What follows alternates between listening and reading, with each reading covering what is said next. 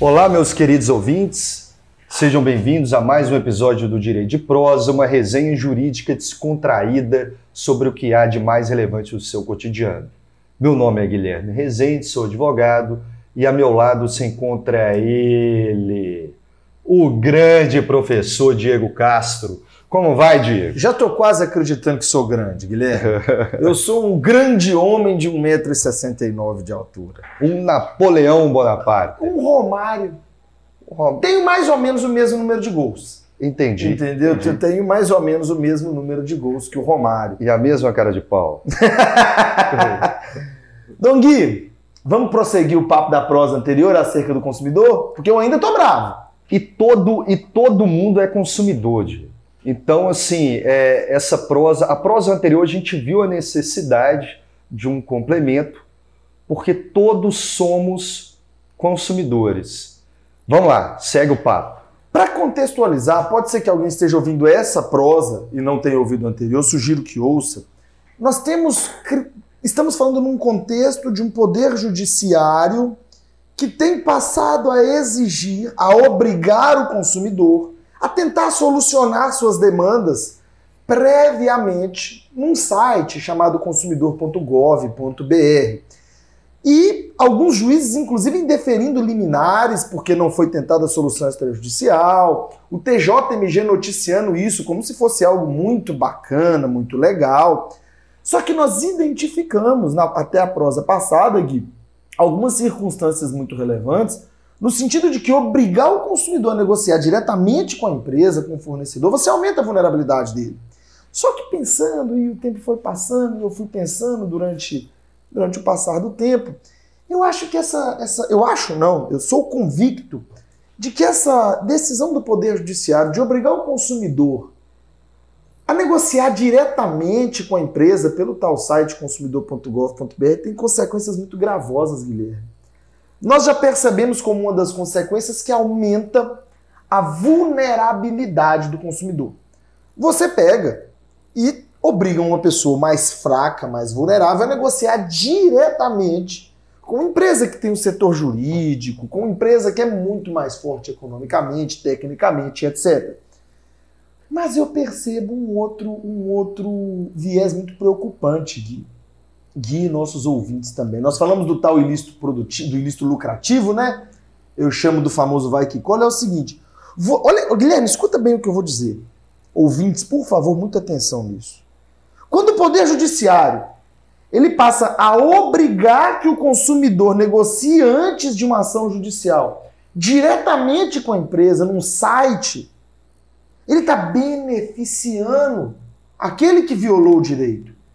O Poder Judiciário está beneficiando de forma muito evidente as empresas que praticam atos ilícitos, os fornecedores que praticam atos ilícitos. E eu explico por quê. Porque a empresa ela vai pensar o seguinte: eu posso praticar ato ilícito tranquilamente, porque eu sempre terei uma segunda oportunidade de resolver isso. O plano de saúde ele sempre vai poder negar o tratamento, porque ele vai ter a oportunidade de resolver pelo site consumidor. A empresa sempre vai poder colocar o nome do sujeito no, no tabelionário de protestos, nos, nos cadastros de maus pagadores, porque sempre haverá uma segunda oportunidade. Ou seja, vai existir a chance de lucrar com aquele ato ilícito. E vai existir a chance de desfazer o ato ilícito numa futura negociação. Eu consigo perceber de forma muito clara que a prática de atos ilícitos ela vai se tornar vantajosa já, ela é. já, já tem se tornado vantajosa. Porque pratica-se o ato ilícito, tem-se a evidente oportunidade de desfazer sem que os direitos sejam restituídos da forma adequada. Porque quando um sujeito tem um nome no, na, no cadastro de maus, nos cadastros de maus pagadores, Guilherme, não é só tirar o nome. Ele teve a imagem violada. Ele ficou conhecido na sociedade como devedor. Ele teve o crédito negado. Tanto que num dano moral, você não restitui a situação anterior. Exato. Muitas vezes. O Guilherme, o que você disse é extremamente profundo. O dano moral ele não está te devolvendo a personalidade que você que foi violada, porque a personalidade é extra patrimonial. Está te amenizando a dor pelo sofrimento, está te compensando pela dor causada, pela violação. Então, eu consigo perceber de imediato duas consequências extremamente gravosas. A primeira é aumentar a vulnerabilidade daquele que deveria ser protegido. A segunda é beneficiar não o vulnerável, é beneficiar o praticante do ato ilícito. E geralmente nós percebemos historicamente que são as empresas recorrentes. E, e isso é interessante porque uma das inferências, inferências bem balizadas suas, Diego, de que porquê, o porquê de o um judiciário estar fazendo isso. Qual que é o motivo, a razão, a circunstância de uma juíza dessa é, é, decidir contrariamente ao consumidor, ou seja, exigir mais um meio burocrático de o um consumidor ser lesado. Porque se ele conseguir é, solucionar esse litígio, ele pode estar passando por cima de um direito dele. Ele é leigo, ele não vai ter uma assistência apropriada. Mas o, o, porquê de o judiciário decidir a esse favor? E você disse que uma das, é, em sua inferência, uma das causas poderia ser o montante de ações demandadas no juizado. E aí você tem várias com 10, é, 15, 20 mil ações nessas varas. Aí a juíza decide não é despachar, dá número do seu trabalho. Ah, não, estou despachando. Despachando como? Eu estou negando a liminar para eles procurarem uma solução administrativa, uma solução extrajudicial do litígio. Só que é o seguinte, é, eu disse na prosa anterior e repito aqui, que é uma decisão totalmente descabida do judiciário. É uma decisão contraproducente, porque os maiores demandantes dos juizados não são pessoas físicas. Não, não é você, não é eu, Diego, não sou eu que vou lá no judiciário com maior frequência. Eu peguei uma notícia do Globo, do jornal o Globo, que fala das 30 maiores empresas que, que são demandadas, reclamadas no juizado, juizado especial civil. Eu vou falar das 10 primeiras. A primeira, Telemar Norte Leste, que é a Oi. A segunda é a Light. A terceira é a Ampla. Inclusive, essa Ampla eu não, não sei que empresa é essa. A quarta é o Banco Itaú. É, a quinta é a Globex Utilidades, ligada ao ponto frio. A sexta é o Banco Santander Banespa. A sétima é a BCP, que é a Claro, a Telecom Leste. A oitava empresa TNL PCS, que é a Oi também, a parte da Oi. A nona é a Vivo. A décima, Casas Bahia. Eu até vejo que as próximas são Banco Bradesco, Itaú Card, ABN, Abro Real, a Banco do Brasil, ou seja, essas empresas são as maiores é, demandantes do juizado. Não são pessoas físicas. E quem está sendo penalizado é o pequeno consumidor, vulnerável. É o vulnerável. E outra coisa, Guilherme, olha que interessante. Quando o consumidor resolve um problema diretamente com a empresa, é o que o Poder Judiciário tem tentado fomentar. Eu não, vou, eu não gosto de usar a palavra fomentar, porque fomentar é motivo, ele está obrigando. O Poder Judiciário está tentando é. obrigar é o seguinte: essa solução de acordo extrajudicial nem sempre vai ser justa, porque o consumidor ele é leigo, ele nem sempre vai conhecer os seus direitos, ele vai ter um problema solucionado, vai renunciar a eventuais direitos e vai ter uma solução mínima, com o menor dano possível para a empresa. E sem que se restitua. Ninguém está buscando danos à empresa, mas a restituição justa do direito violado. Então, e eu vejo uma outra consequência. Então, o que, nós já vimos de consequências? Vulnerabilização do consumidor, favorecimento de quem pratica ato ilícito, benefício. Você está premiando pela prática. Ou você praticou ato ilícito, mas você vai ter uma segunda chance, beleza? E, e via de regra de empresas contumazes. Terceiro ponto, a solução desse, as soluções extrajudiciais nem sempre serão soluções justas, porque esse sujeito não vai ter ninguém representando. E eu vejo também uma claríssima desvalorização da advocacia, Guilherme. Eu vejo que o poder judiciário, os juízes, nesse aspecto, eles estão tentando enfraquecer a advocacia. Porque quem vai, quem tem conhecimento sobre os direitos que o consumidor tem é um advogado que estuda, que vive disso, é o advogado que conhece os direitos jurisprudenciais, legais que o indivíduo tem, que não vai deixá-lo fazer acordos. Eu tenho alguns casos muito interessantes. E o advogado, Diego, só te interrompendo um pouquinho, é o elemento essencial à justiça. Exato. E isso não sou eu, não somos nós que estamos falando. É o artigo 133 da Constituição da República. O advogado, eu conheço a redação desse dispositivo ipsis literis. O advogado é indispensável à administração da justiça, sendo inviolável por seus atos e manifestações no exercício da profissão, nos limites da lei. Agora, eu gosto muito de, de frisar o seguinte, Guilherme. Eu, eu gosto muito de umas questões que são interessantes. Vida de advogado, você tem muito caso para contar, né? Eu me lembro de uma, de uma, cliente que chegou aqui e trouxe documentação, pá, vamos entrar com a ação, pá, passei o preço. Aí ela pegou e voltou no outro dia, depois de procuração assinada, contrato assinado e, e etc. Falou: Ó, oh, descobri que eu posso resolver sozinha no juizado. Eu não quero mais contratar. Não, eu falei: Não, filha, vá com Deus, vá ser feliz. É isso que você quer, um abraço.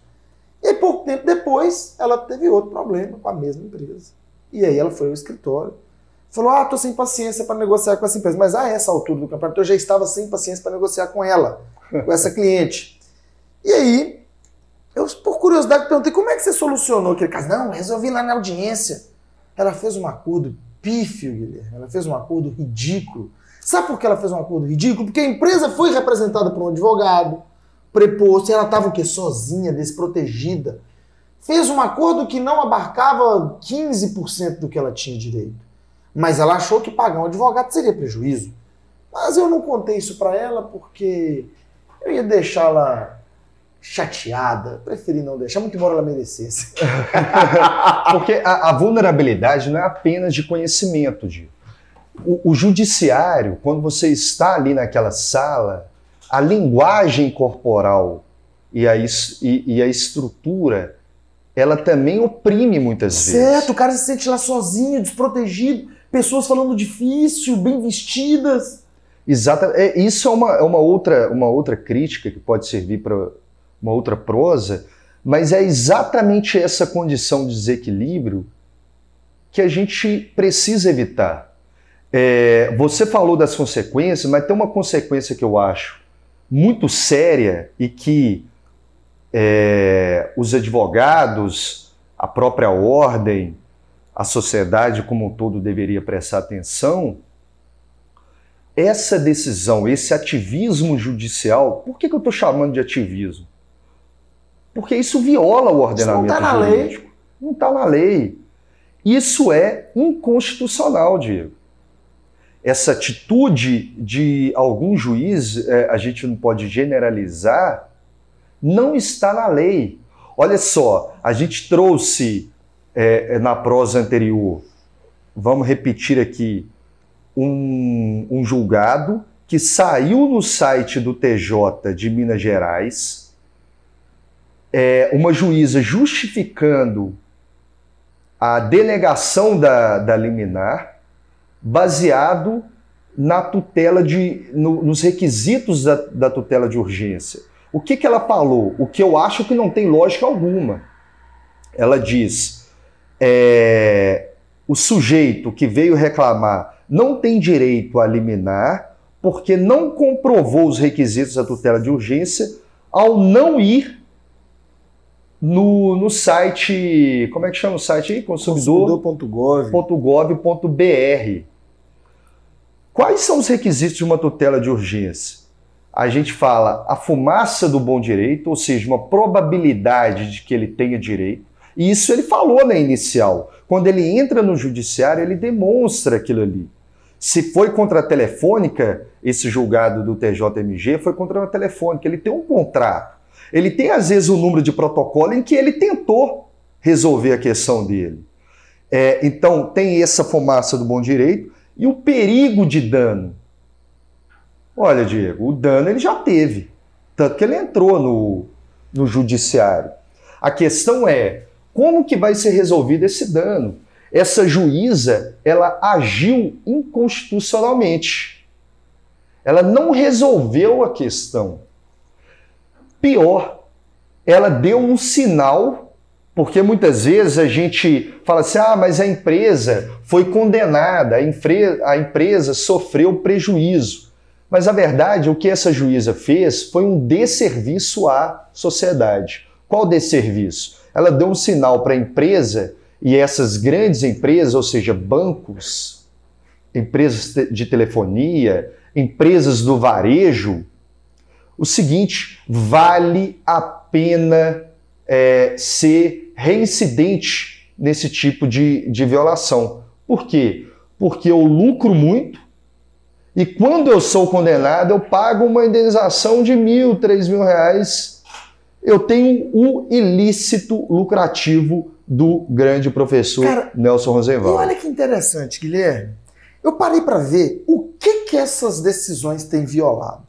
Violam a Constituição e o Código de Defesa do Consumidor, não só na redação literal da lei, mas no seu aspecto principiológico, que é muito mais importante, no aspecto axiológico valorativo envolvido. Perceba, o artigo 4 do direito do, do Código de Defesa ele é muito claro. A Política Nacional das Relações de Consumo tem por objetivo o atendimento das necessidades dos consumidores. O respeito à sua dignidade, saúde, segurança, proteção dos seus interesses, melhoria da sua qualidade de vida, como transparência e harmonia das relações de consumo. Na verdade, o que eu estou percebendo é um CDC aplicado em benefício do fornecedor, da parte mais forte. E, e, e olha que interessante, Guilherme, quando você beneficia a prática de atos ilícitos, você não.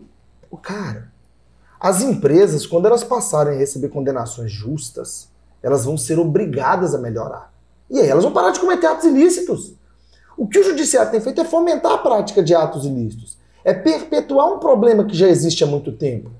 E aí outra coisa, o artigo 4 do Código de Defesa, que trata do, dos instrumentos, ele diz o seguinte, ó, perdão, que trata da política nacional, determina a criação de juizados especiais e varas especializadas para a solução de litígios de consumo.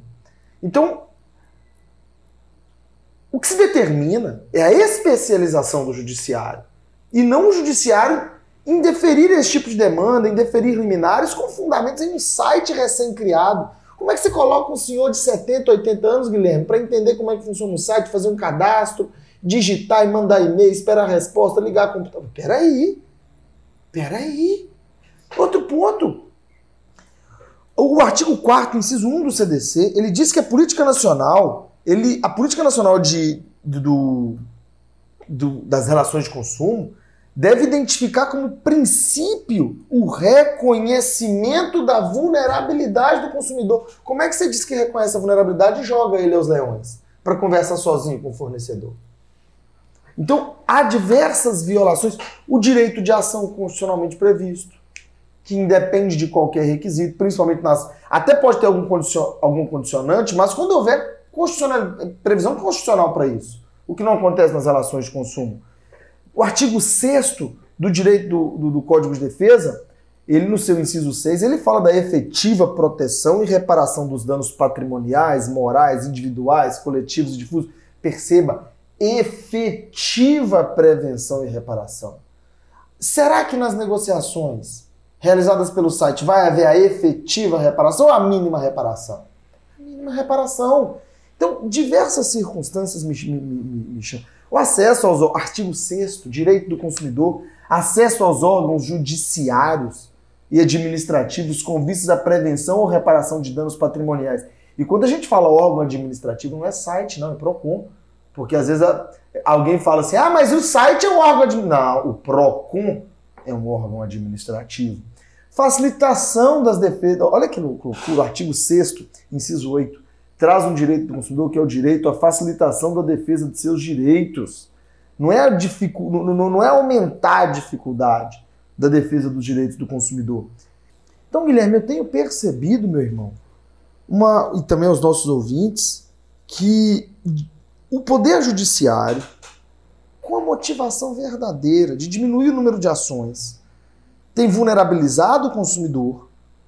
E outra coisa, a gente tem falado muito aqui na exigência de utilização do, do site consumidor.gov, as condenações proferidas pelo judiciário têm sido pífias.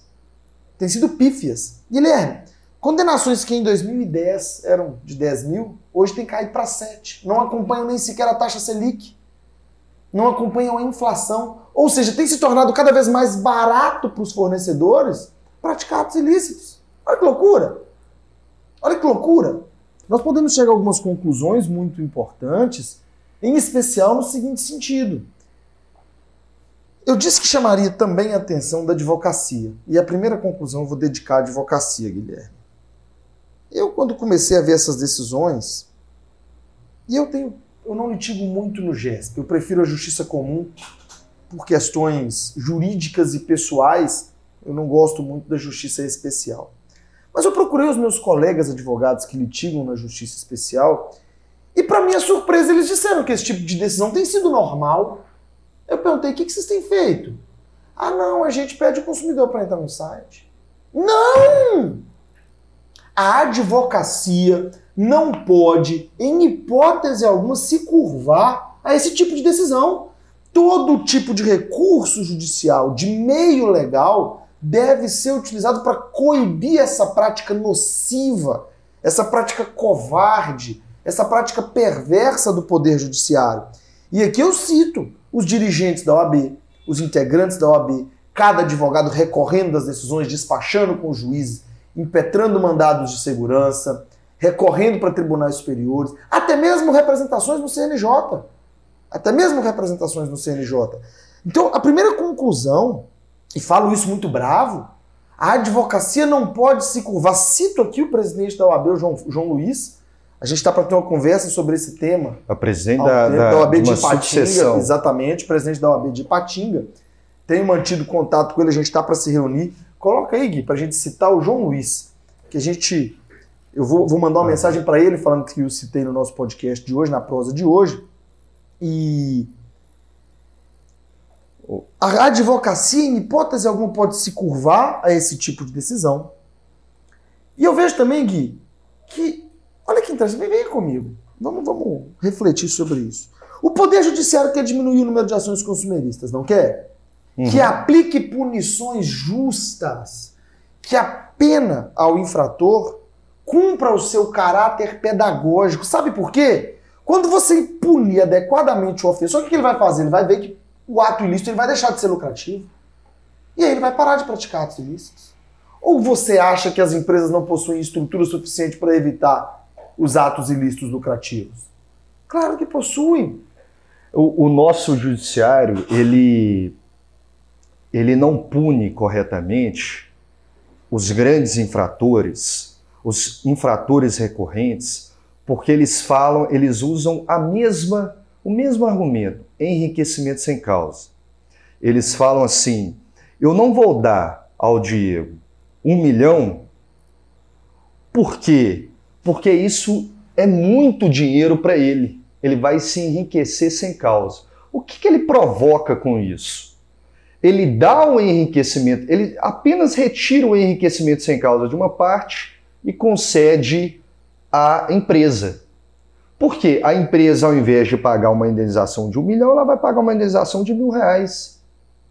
Algumas pessoas vão ficar satisfeitas, se for uma pessoa mais simples, mas a empresa, mais simples no sentido de não entender todo o seu, o seu direito, é, é, você citou aí o caso da mulher que foi procurar a termação, ou seja, entrou no juizado especial sem o advogado, ela ficou satisfeita com aquela resolução, mesmo pegando apenas uma parte é, do direito total dela. É, eu, o, portanto, o judiciário ele baliza suas decisões de dar indenizações pífias em um argumento muito ilógico, muito contrário ao que é a proteção e defesa do consumidor. Mas eu refriso de o seguinte: o judiciário ele tem um interesse por trás, ele obedece a uma estrutura socioeconômica. E, nesse caso, nesse sentido, ele é um instrumento de manutenção desse desequilíbrio, que não vai se interromper, não vai diminuir esse número de demanda enquanto a empresa achar viável esse lucro, esse é, através de atividades ilícitas. A empresa, o grande varejo, a grande empresa, ela comete reiteradamente ilícitos, ações infracionais. Vale a pena entra, é, é, entrar na justiça, porque tem condenações pífias, e ela vai falar assim: não, esse montante de indenização que o consumidor requer, ele quer se enriquecer. Ele é um vagabundo. Ele é um folgado. Mas espera lá, a gente viu que a, a, o dano moral ele não tem valor patrimonial. E o que a gente quer, o primeiro que se punir acaba com essa, com essa história aí, Diego. Então deve punir adequado. Então, algumas conclusões, Gui, a advocacia não deve. Você, advogado, não aceite esse tipo de decisão. Recorra, despache com o juiz, recorra de todas as formas, mandado de segurança, o que der para fazer. Judiciário que passe a aplicar, em vez de fomentar, de obrigar o consumidor a negociar diretamente com a empresa, com o fornecedor, que dê punições adequadas e, tristemente, eu vejo que vivemos em tempos de proteção aos vulneráveis e que essa, esse tempo de proteção vulnerável tem sido, tem sido desrespeitado em algumas decisões judiciais. Gui, esse assunto que rende pra caramba, mas por mim, por mim, nós, eu acho que o recado ficou bem dado. O que, que você acha? Exato, a gente ocupou duas prosas aí para falar do direito do consumidor. Espero que os nossos ouvintes tenham entendido é, grande parte dele é, a respeito do que é o consumidor, do que é o fornecedor, é, como que o judiciário está tratando esse, esse tema atualmente. A gente contextualizou o histórico do, do contrato, dessa relação consumerista e os princípios do, do direito do consumidor, né? princípios constitucionais, e que a gente aqui está é, é, gritando que há uma violação reiterada, um ativismo judicial contrário à Constituição e contrário ao nosso Código Consumerista. Ô, Gui, me veio algo à mente aqui agora que, só para complementar, se o Judiciário quer punir aqueles que ajuizam demandas é, kamikaze, demandas aventureiras, que se julgue improcedente, que se condene por que, que, por litigância de má fé, é. mas não que se puna o inocente, a vítima, o vulnerável. Que use o ordenamento jurídico. Né? Exato. Né? Que use todo o nosso arcabouço jurídico. Diego, aqui novamente Tem não, momento não vamos. Good times, como é que vamos é ao momento Good Times, então, Diego. Qual que é a mensagem? Você vai de ter hoje? Good Times hoje? Não vai? Como é que Pode, pode falar. O meu Good Times é o seguinte: eu recebi uma mensagem tão legal esses dias, tem mensagens que são impressionantes. O meu amigo, o Daniel, ele, ele, ele tá na Nova Zelândia, ele mora lá há um tempo já, e ele mandou uma mensagem dizendo que viu no Instagram e que foi ouvir e que achou uma forma muito legal de se informar do que está acontecendo no Brasil lá de fora. E que ele achou bacana, que ele, ele disse o seguinte, Diego, eu vou cozinhar e deixo o podcast rolando. Quero, inclusive, tomar uma cerveja com o Guilherme também, quando eu voltar em Patinga. Opa! Eu, quando eu for em Patinga. E eu falei pro Dani, falei, Dani, ó, o Guilherme ele tá bebendo menos, tá um rapaz bem fit agora. Talvez ele tome com você um leite com Todd, um, um suco de laranja sem açúcar. Agora cerveja eu não garanto. Eu, eu, eu, estou sentindo uma inveja dos meus tanquinhos, Gil. Nunca nem vi, não quero ver e não tenho inveja. Agora, você tem algum Good Times, Gui? Não, vamos lá. Segue para a frase, frase da prosa dia, de hoje. rapaz. Nós temos uma frase do dia hoje, né, Dom Gui? E hoje é uma frase que eu já vou de antemão, eu vou dizer para ela ser bem interpretada. Fica o convite também, eu, eu quero antes da frase do dia, eu deixo um convite para para se alguém da magistratura quiser participar, quiser dar o viés da magistratura, que a gente bateu forte. Claro que com, com gentileza, com elegância, mas batemos forte e sob a ótica do ordenamento jurídico. Eu, juridicamente, acredito que muitos não, não concordam com essas decisões que vulnerabilizam ainda mais o consumidor. Eu tenho uma frase hoje que vai falar da magistratura, peço que seja bem interpretada. É uma frase de Luiz Gamas, Primeiras Trovas. Ele é de mil. Essa frase foi dita em 1859. Abram aspas. Não tolero o magistrado que do brio descuidado vende a lei, trai a justiça, faz a todos injustiça. Com rigor deprime o pobre, presta abrigo ao rico e ao nobre, e só acha horrendo o crime no mendigo que deprime. Fechem aspas. Então fica o toque que isso não é para todos os juízes. Isso é para os magistrados que têm reiteradamente vulnerabilizado ainda mais a parte mais fraca da relação consumerista, que é o consumidor. Um beijo na nuca Não de quero. todos e todas. Galera, um beijo a todos. Fiquem todos bem, fiquem todos com Deus. Valeu, Dom Gui. Valeu.